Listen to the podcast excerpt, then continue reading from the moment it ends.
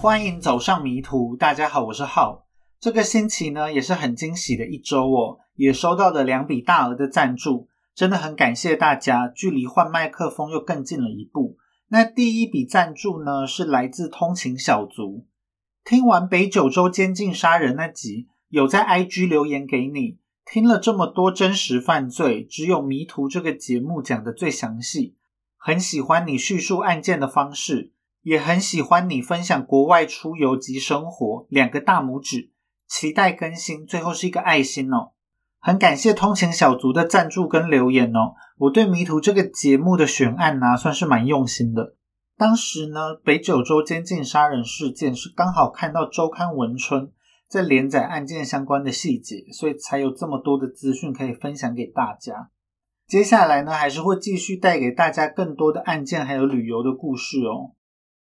第二则赞助呢，则是来自淡月，是一笔很大额的赞助哦。不过淡月这一次没有留言。不过上一次啊，淡月有叫我去多吃炸鸡。最近呢，因为时代广场有打折券，每消费两百港币就可以折扣一百港币，其实算是蛮划算的。所以就很常去时代广场吃饭。那我这个星期啊，就去吃了在时代广场九楼的韩国创意料理店，店名叫做 Bangchan and Cook。看起来是一个蛋包饭很厉害的店，不过呢，我们是没有点蛋包饭主要还是去吃韩式炸鸡的。我们就点了炸鸡的双拼，选择的呢是常见的甜辣口味，搭配很特别的初雪芝士口味哦。那个初雪芝士炸鸡的初雪啊，指的是他们会在炸鸡上面撒一层薄薄的糖粉，所以整体的口味呢是咸咸中带一点甜甜。那我看到这个菜单的时候，是觉得这个应该是蛮适合台南人的口味。真正吃到的时候啊，是觉得这炸鸡的口味蛮特别的，糖粉的味道其实还算蛮明显的，但是跟芝士啊还有炸鸡的咸味搭配起来，并不会不搭。而且因为炸鸡是现炸出炉的嘛，咬下去还会喷汁哦，吃起来就蛮不错的。相比之下，反而甜辣口味就是一个比较普通的韩式炸鸡。那如果大家有能力的话，可以在迷途的资讯栏里面找到赞助的相关资讯。我之后呢会拿来换更好的麦克风，也会拿来吃更多的炸鸡。那这一集呢要跟大家分享的案件是法国非常有名的一个案件。这个案件呢除了有死前讯息之外，还有关于密室杀人的相关讨论。而且啊，因为这个案件的争议很多，每过几年都会有新的进展，所以资讯还蛮多的。就会分级来介绍给大家，那就开始今天的案件吧。Gislaine de Honti 于一九二六年二月十八日出生在法国的凡尔赛。在一九四三年呢，他有了第一段的婚姻，并生下了一个儿子。但是这一段婚姻只维持了八年，就在一九五一年离婚了。他的第二段婚姻呢，是在一九六五年，她嫁给了一个成功的企业家。Jean-Pierre Marchal，所以呢，他也冠上了夫姓，就变成了 Gisland Marchal，我就叫他玛莎。玛莎的第二任丈夫呢，是一家汽车零件公司的老板，在累积了大量财富之后就过世了。玛莎呢，就成为了一名非常有钱的寡妇。玛莎呢，还有一位叫做 Claude 的妹妹，活跃于法国的政治圈。妹夫呢，则是法国法律界的重要人物，还曾经担任过巴黎律师协会的主席。玛莎也因为这一层关系啊，他就有着非常良好的政商关系，是一个很有名气的社交名流。在案发的一九九一年，玛莎已经六十五岁了，她就过着有钱有闲的生活。她大约呢有一半的时间是生活在瑞士，另外一半的时间，她大部分都是待在法国南部的别墅。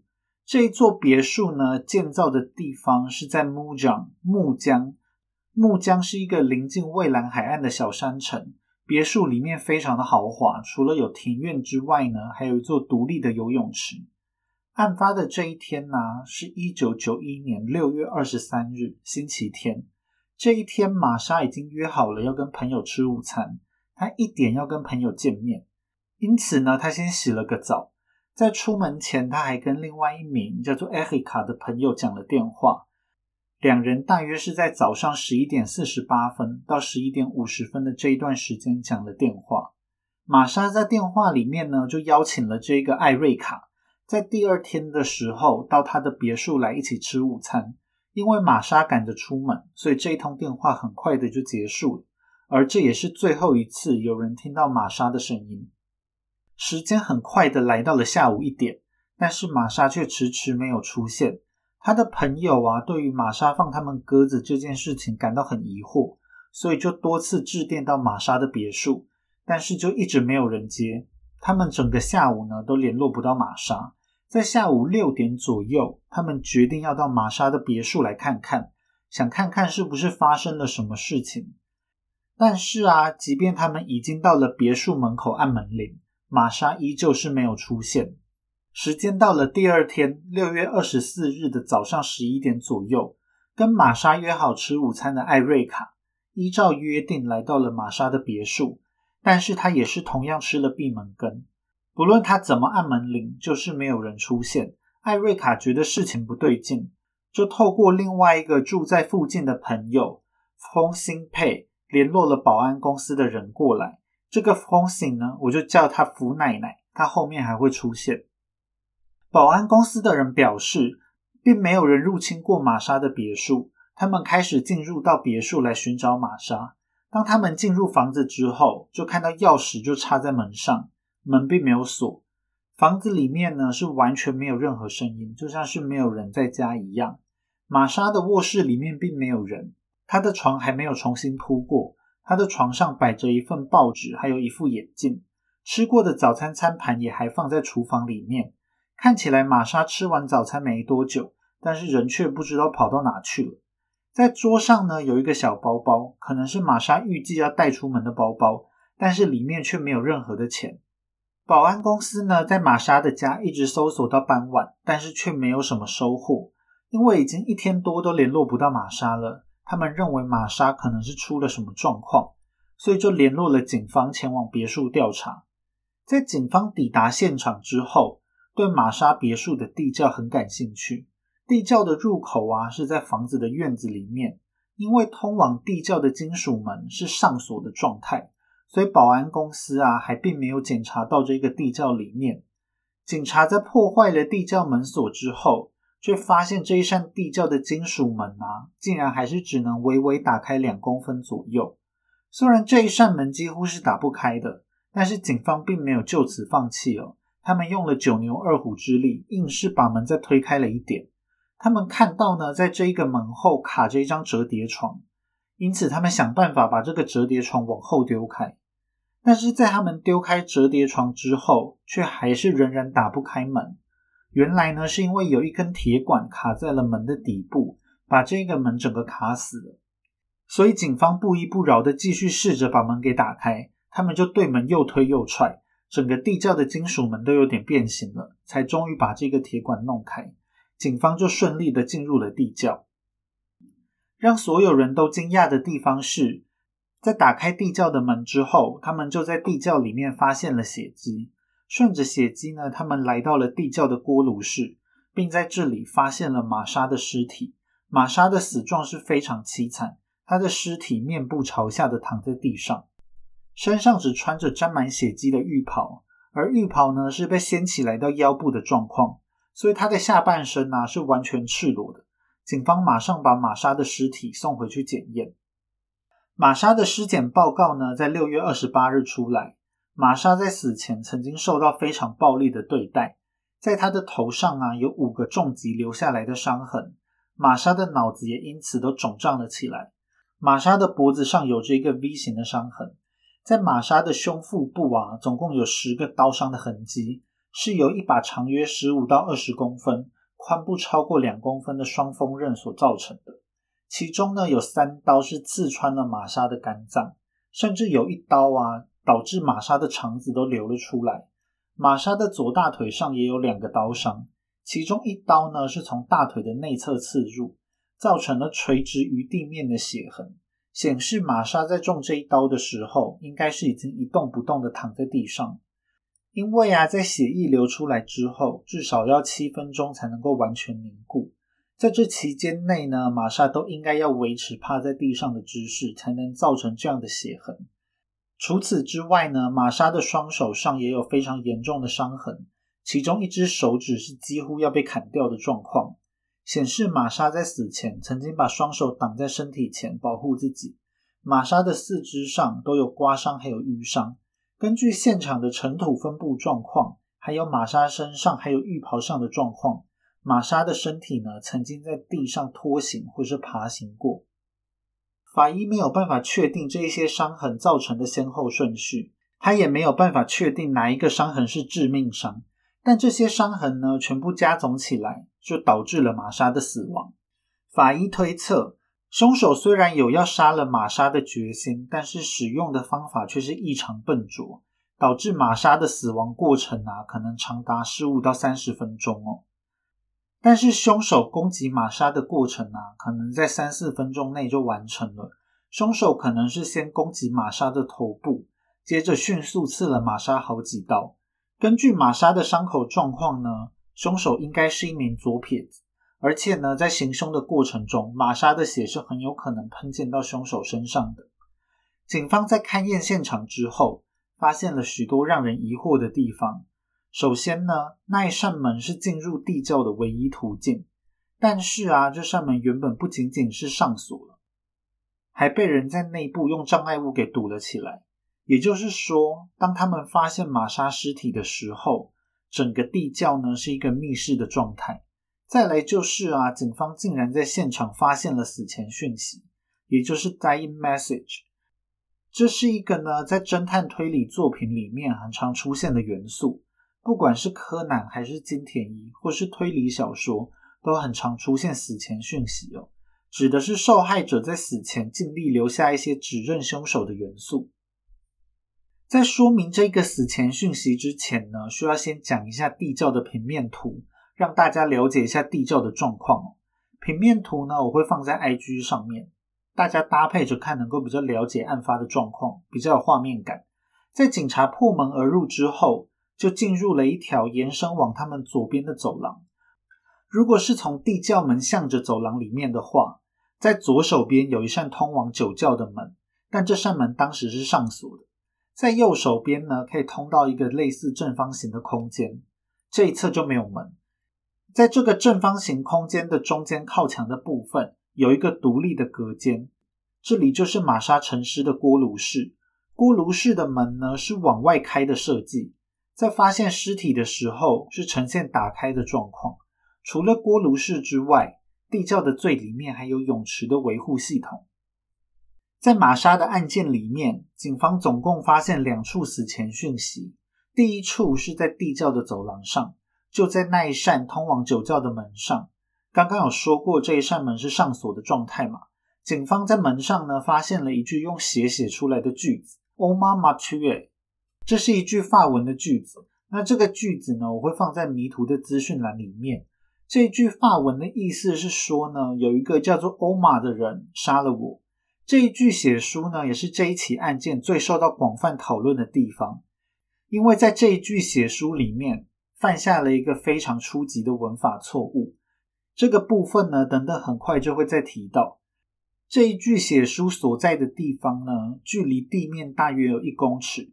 这个句子的字迹是非常的清晰可读的。门上除了这一句写书之外，只有在写书下方一点点的地方有着一个血污。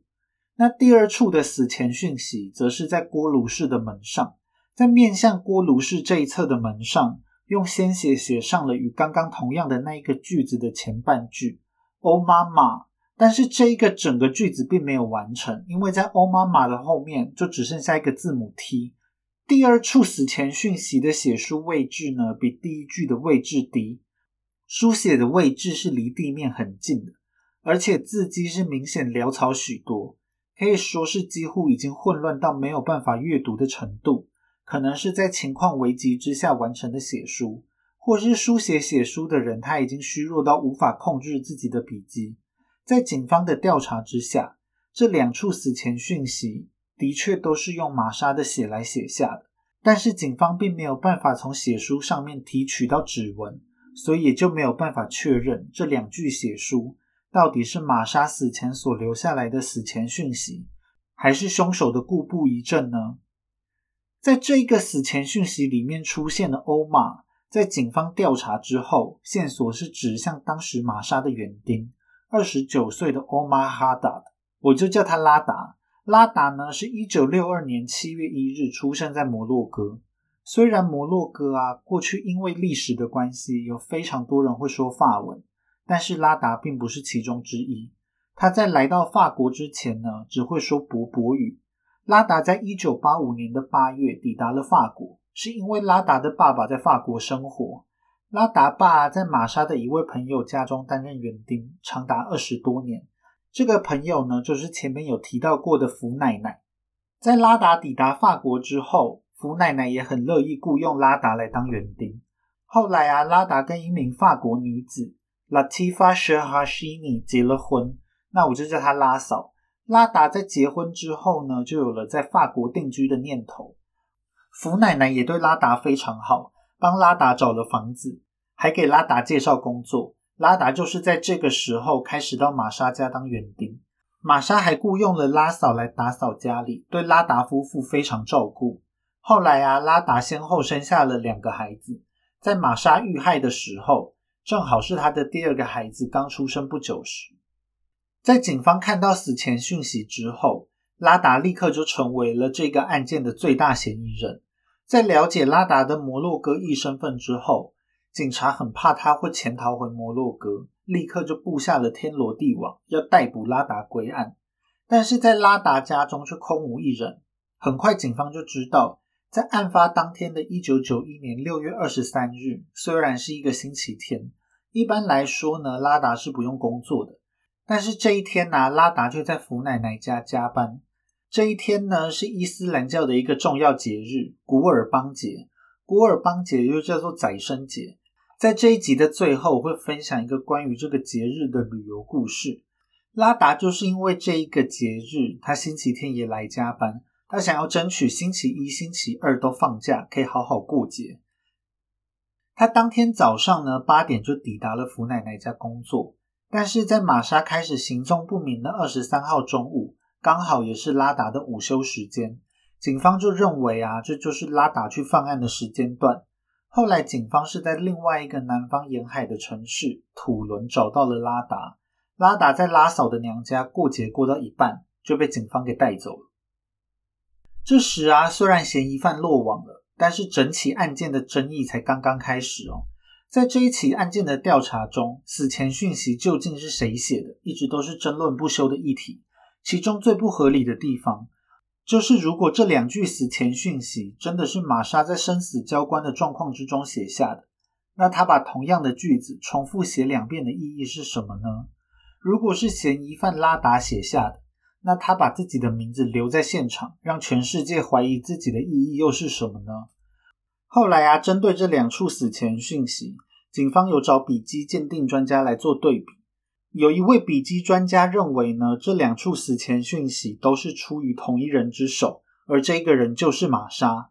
第一处死亡讯息的字是比较整齐，离地面比较远，代表玛莎可能是跪着写的。但是第二处死亡讯息的字却变得很缭乱，离地面也比较靠近，代表玛莎是躺着写的，显示她可能很虚弱，最后甚至是在还没有完成句子的状态下就死去了。但如果刚刚有了解地窖的平面图的话，就会知道笔迹鉴定专家所说的这一个理论是不可信的，因为刚刚说过呢，玛莎的尸体是在锅炉室的里面被发现的。死前讯息虽然是在锅炉室的门上被发现，但是啊，当时锅炉室的门是对外敞开的，所以玛莎的尸体其实并不是在死前讯息前面被发现的。所以这一个写到一半就死去的说法，其实并不合乎逻辑。可能是因为笔迹专家没有了解现场是什么样的状况，才会做出这个结论。更雷的是呢，这个笔迹专家一开始是说。全部的笔迹都与玛莎日常的笔迹相似，但在他被质疑之后，他又改口为大概只有三分之二的笔迹是相似的，剩下三分之一并不相似。他的证词反反复复啊，让这一个笔迹专家的可信度大打折扣。后来呢，被当成嫌疑犯的拉达也有请其他的笔迹专家来鉴定，第二位笔迹专家认为，在第一则死前讯息里面，总共有十个拉丁字母，只有五个，也就是一半的字母写法是与玛莎的笔迹相似。第三位笔迹专家呢，甚至推翻了第一位专家的结论，他就认为这些讯息并不是玛莎写的。后来呢，还有第四位专家是直接提出，这些讯息呢是在生死交关时刻非常仓皇写下的句子。与平常悠闲写下的字迹其实是不具备什么可比性。还有一名作家在他探讨玛莎命案的书里面提到，在死前讯息里面的字迹笔画都是偏短的，但是啊，玛莎平常的字迹却有着把笔画拉长的习惯，所以这名作者就认为这个死前讯息并不是玛莎所写的。除了笔记让大家吵得不可开交之外，刚刚所提到的文法错误也一直是争论的焦点。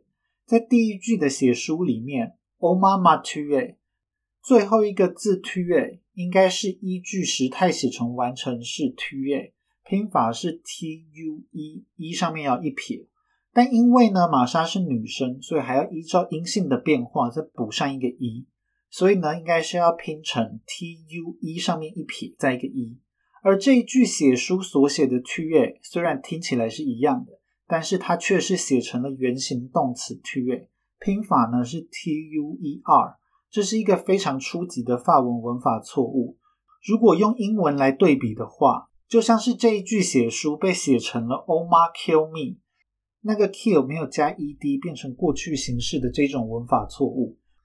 像是玛莎这一种受过高等教育、社会地位很高的名流，是不应该犯这一种出街的文法错误的。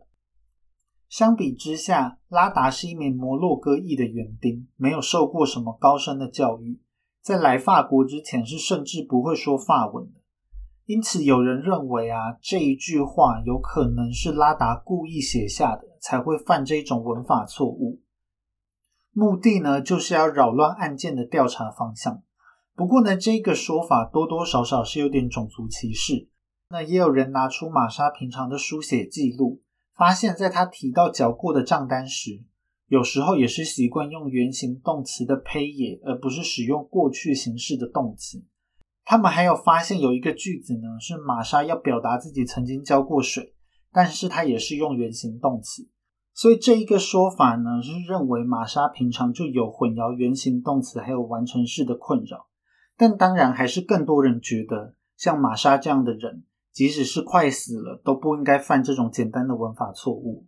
但是，也有专家认为，因为这个死前讯息实在是太短，只是这样的一个拼写错误，并没有办法让他们来当做判断作者是谁的依据而玛莎沉尸的地窖，也是这一个案件被广泛讨论的地方。当天抵达现场的警方啊，认为他们强行打开的那一扇金属门，就是整个地窖唯一可以出入的地方。也因此啊，这个地窖被认定为是一个巨大的密室。有一派说法是认为这个密室是玛莎在遭到凶手的追杀时，一路逃命逃到地窖里面，并用折叠床还有铁管牢牢堵住了金属门，把凶手阻挡在门外。玛莎在地窖里面留下了死前讯息。但最后仍然因为受伤过重而死在了锅炉室里面。但是这一个说法有很多说不通的地方，其中一个就是警方是在打开地窖的门之后才发现玛莎的血迹，而在地窖的外面，甚至是地窖的门上，都完全没有任何玛莎的血。假设玛莎是在地窖外面就受到重伤，一路逃到地窖里面，留下死前讯息之后就伤重身亡。那在地窖外面没有血迹这一点，显然在常理上就很难自圆其说。再来就是呢，被警方认为是堵上地窖门的那一个金属管，在事后被他们发现，这一根铁管实在是太细了，它细到啊，如果铁管是被平放在地面上，甚至是可以直接从门下的缝隙滚到地窖外面的。显然，这么细的一根金属管很难被拿来当做是堵住地窖门的主力。后来呢，是在一九九二年的二月，检警、法官、律师这些单位都一起到了地窖来做案发现场的勘查。这一次的调查结论是说，那时候真正挡住门的并不是这个金属管，而是一个在地上的木条，是因为这个木条卡在了门底，所以才让警方打不开地窖的门。这样的调查结果啊，当然让拉达这一方很跌破眼镜。毕竟在六月二十四日，警方发现玛莎尸体的时候，对这个所谓的木条是只字未提。结果在过了半年多，却突然凭空跑出来了一个木条。当时辩方律师原本已经指出，是有一个身份不明的犯人在地窖里面攻击了玛莎，之后在墙上用玛莎的血写下了血书，目的是要嫁祸给拉达。在离开地窖之前，把折叠床事先设置好角度，接着缓慢的关上地窖的门，让折叠床刚好可以呈现摊开在门后的状况，这样子就能够让地窖内形成一个完美的密室。而那一根细铁棍，刚好只是警方试图丢开折叠床时不小心卡在门上的。结果这样的论点呢，就因为检方跟法院认为堵住门的其实是一个木条。而变得没有什么参考价值，而这个木条啊，也让凶手是在犯案后营造出密室的假象，最后逃之夭夭的说法可行性变得很低，因为并没有人可以提出一套完美的假造密室的方法。后来的调查竟然还发现，也许玛莎家的地窖当时并不是一个完美的密室哦，因为呢，地窖里面也许还有除了地窖门之外的出口。在当时进入地窖之后，警方不是在上锁的酒窖门上发现了第一个死前讯息吗？而吊诡的是，当时完全没有任何人想到应该要去酒窖里面看看，所以呢，当时这个酒窖的状态就成为了地窖之中的盲区，没有人知道酒窖里面到底是什么样的状况。在酒窖之外的地方，除了地窖门外，确实没有其他的出口。但是在酒窖内呢，却是曾在一九八九年才做过了通风系统的调整，在一九零零年的时候，在地窖里面开了两个窗，加强地窖的通风。也可能是凶手在地窖内杀害玛莎后，留下死前讯息嫁祸给拉达，之后进入酒窖，锁上酒窖的门，接着从酒窖的通风窗逃跑。但是这一个说法也只能当做推论。因为警方啊，在当下根本没有注意到酒窖这一块，而没有做出及时的反应。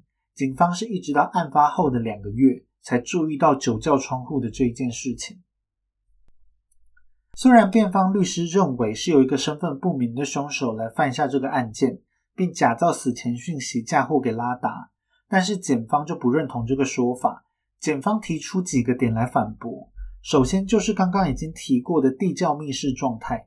检方认为凶手很难在地窖外面布置折叠床、铁管还有木条这么多重的阻碍。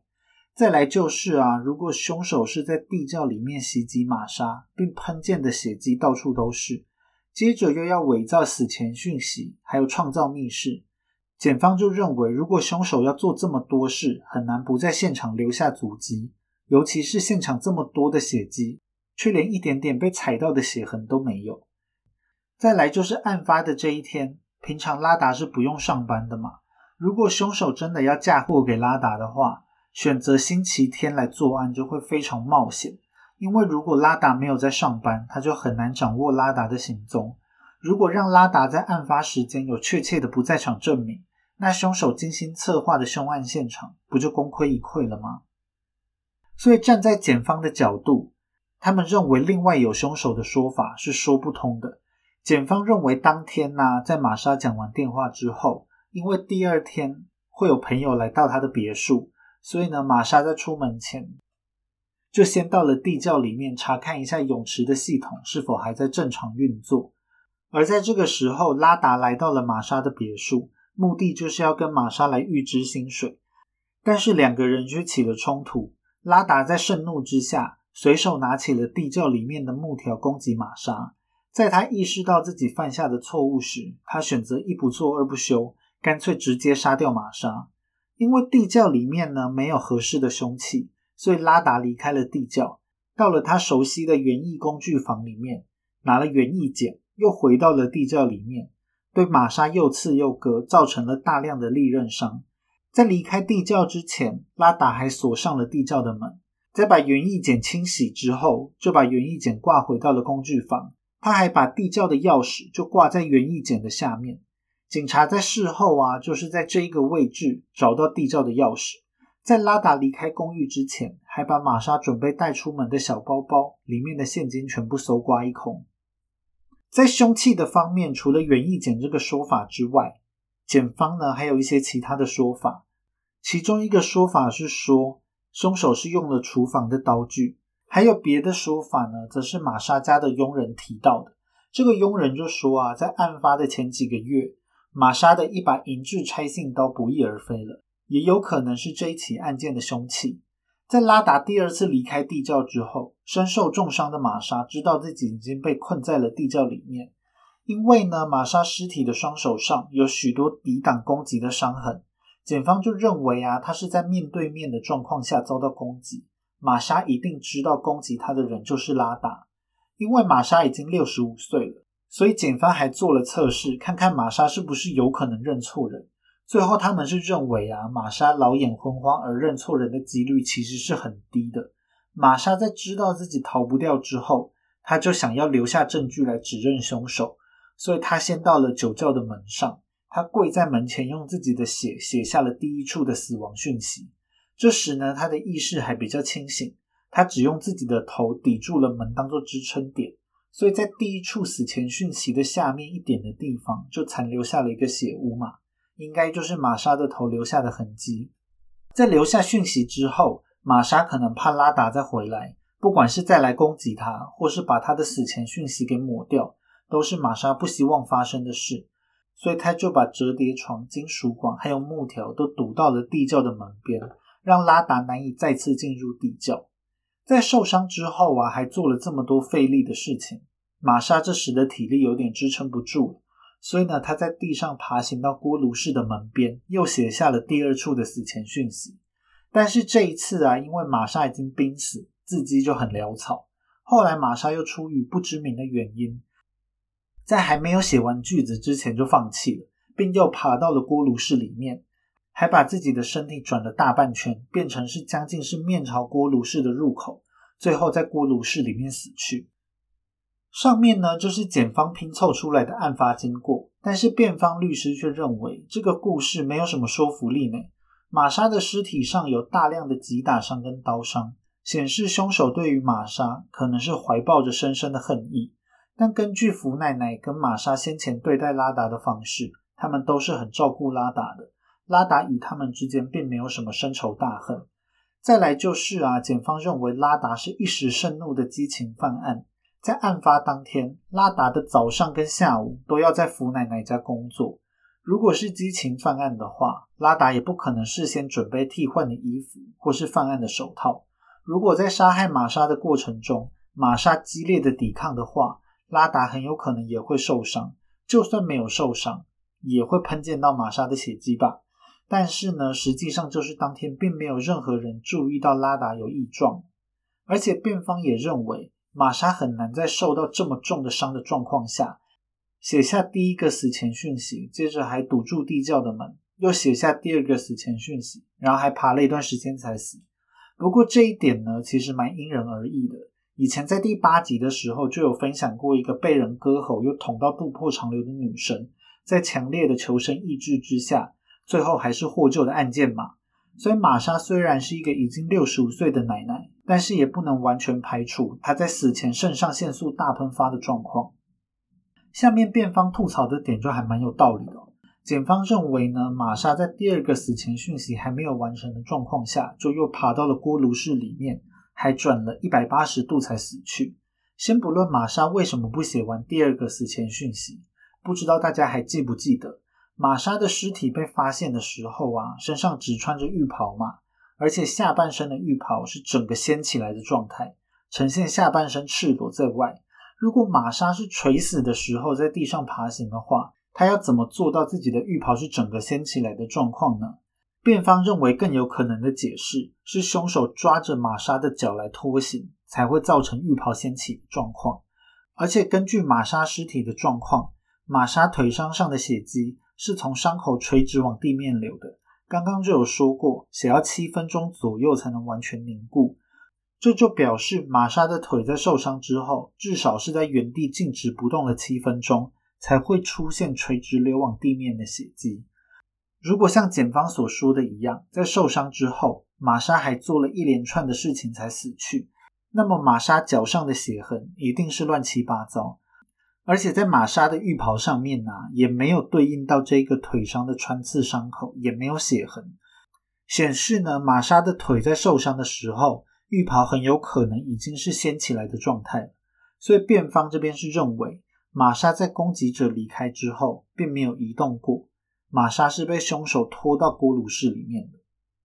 而且不只是玛莎的尸体状况与检方的设想矛盾，在凶器方面也是。根据尸检报告，凶器是一把长达十五到二十公分、宽不超过两公分的双锋刃嘛。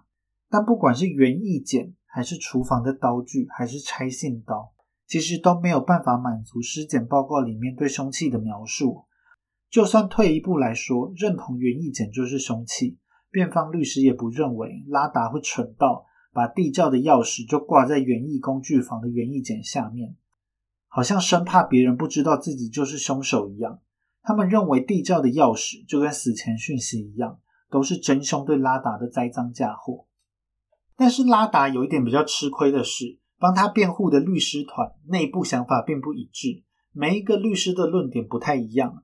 像是第一个律师认为死前讯息确实是玛莎写的。但是他是在真凶的折磨还有逼迫之下所写的。但是呢，因为尸检报告显示玛莎并没有受到什么折磨的伤害，所以这一个说法很快的就被推翻了。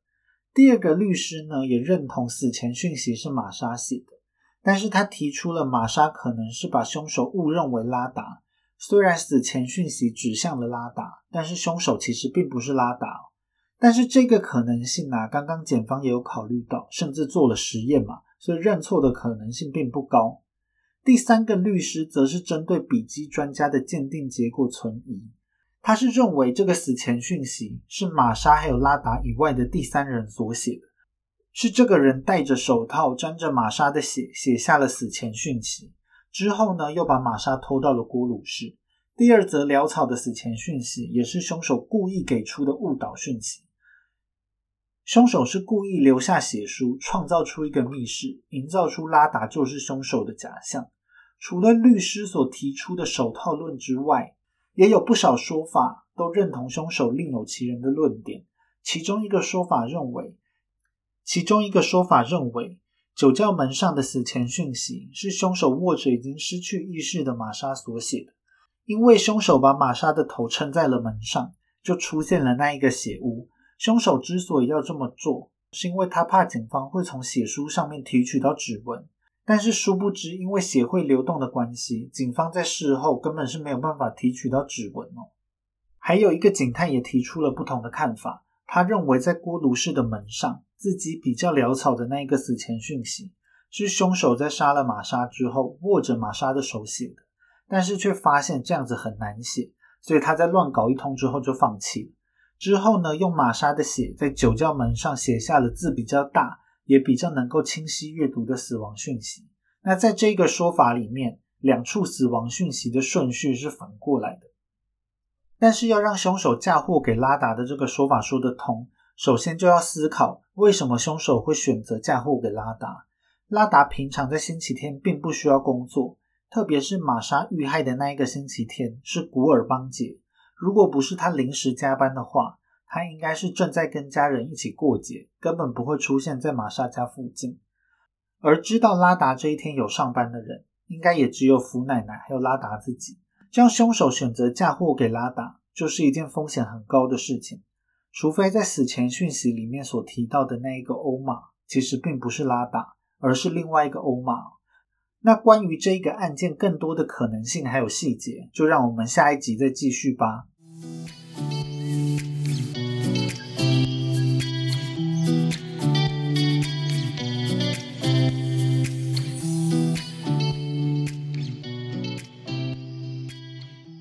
这一集啊，有提到伊斯兰教的古尔邦节。我之前去摩洛哥旅游，就刚好有遇到这一个节日。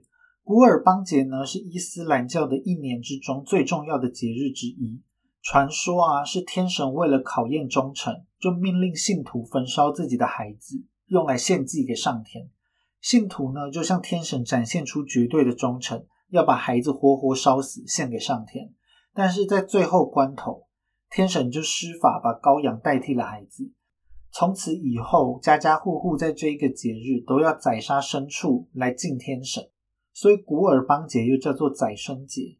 最常被宰的就是当年被拿来当做替代品的羔羊。虽然对当地人来说这是一个全民同乐的愉快节日，但是呢，我当时身为游客是觉得蛮可怕的。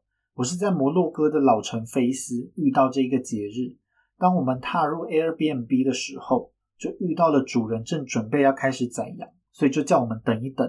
我们就当场看了一个杀羊秀，他就一刀割在羊的喉咙，血就噗的一声喷了出来，之后血就不断汩汩流出，流了好多分钟。垂死的羔羊呢，还会时不时的抽搐一下，腿一直抖。在放血几分钟之后，主人就清理了一下地上的血迹，又继续处理这个羔羊。他利落的斩断了羔羊的脖子骨。然后呢，又按着关节把羊的四肢一个一个给切了下来。之后呢，主人手起刀落，利落的摘下了羊皮。最后把这个羔羊啊悬挂在庭院之中，然后又把一个水桶放在下面，继续接从羔羊的尸体上面滴滴答答流下来的血。到这边，杀羊就告一个段落，Airbnb 才有空来理我们。原本呢，以为杀羊已经很震撼了，但是在踏出 Airbnb 之后。才发现更惊人的还在后头。菲斯呢，因为是一个古城，在老城区里面呢，几乎都是像羊肠一样的蜿蜒小径，非常的错综复杂。这一天就因为是节日，商店全部都没有开，取而代之的啊是满街的杀羊人。刚刚在 Airbnb 杀一只羊是还好，但是啊，老城里面到处都是羊的尸体。再加上古尔邦节是在夏天，在高温的环境之下，味道其实是非常的不好闻。而除了羊尸体之外，摘下来的羊皮也是就随手丢在路边，割下来的羊头啊，当地人还会丢到火堆里面烧到变得跟焦炭一样。小孩就在街边掏出羊的内脏把玩，时不时呢就有人抱着羊的尸块冲来冲去，街道上呢就到处都是羊血，冲进鼻腔的不是腥臭味。就是浓烈的焦臭味，羊的尸块又散落的到处都是，哇，整个画面非常的震撼。我们在老城区里面基本上就是一直目瞪口呆，因为老城有点可怕，我们很快的就想要离开了。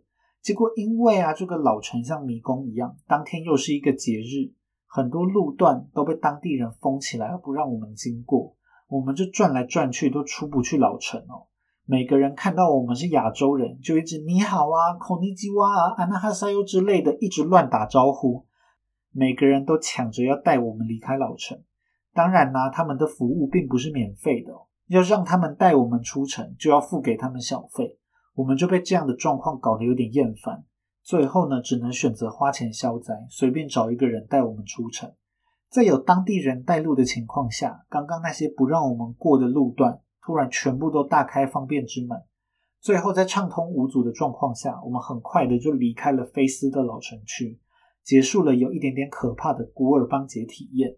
那以上呢，就是这一集的全部内容。大家拜拜，我们下一集见喽。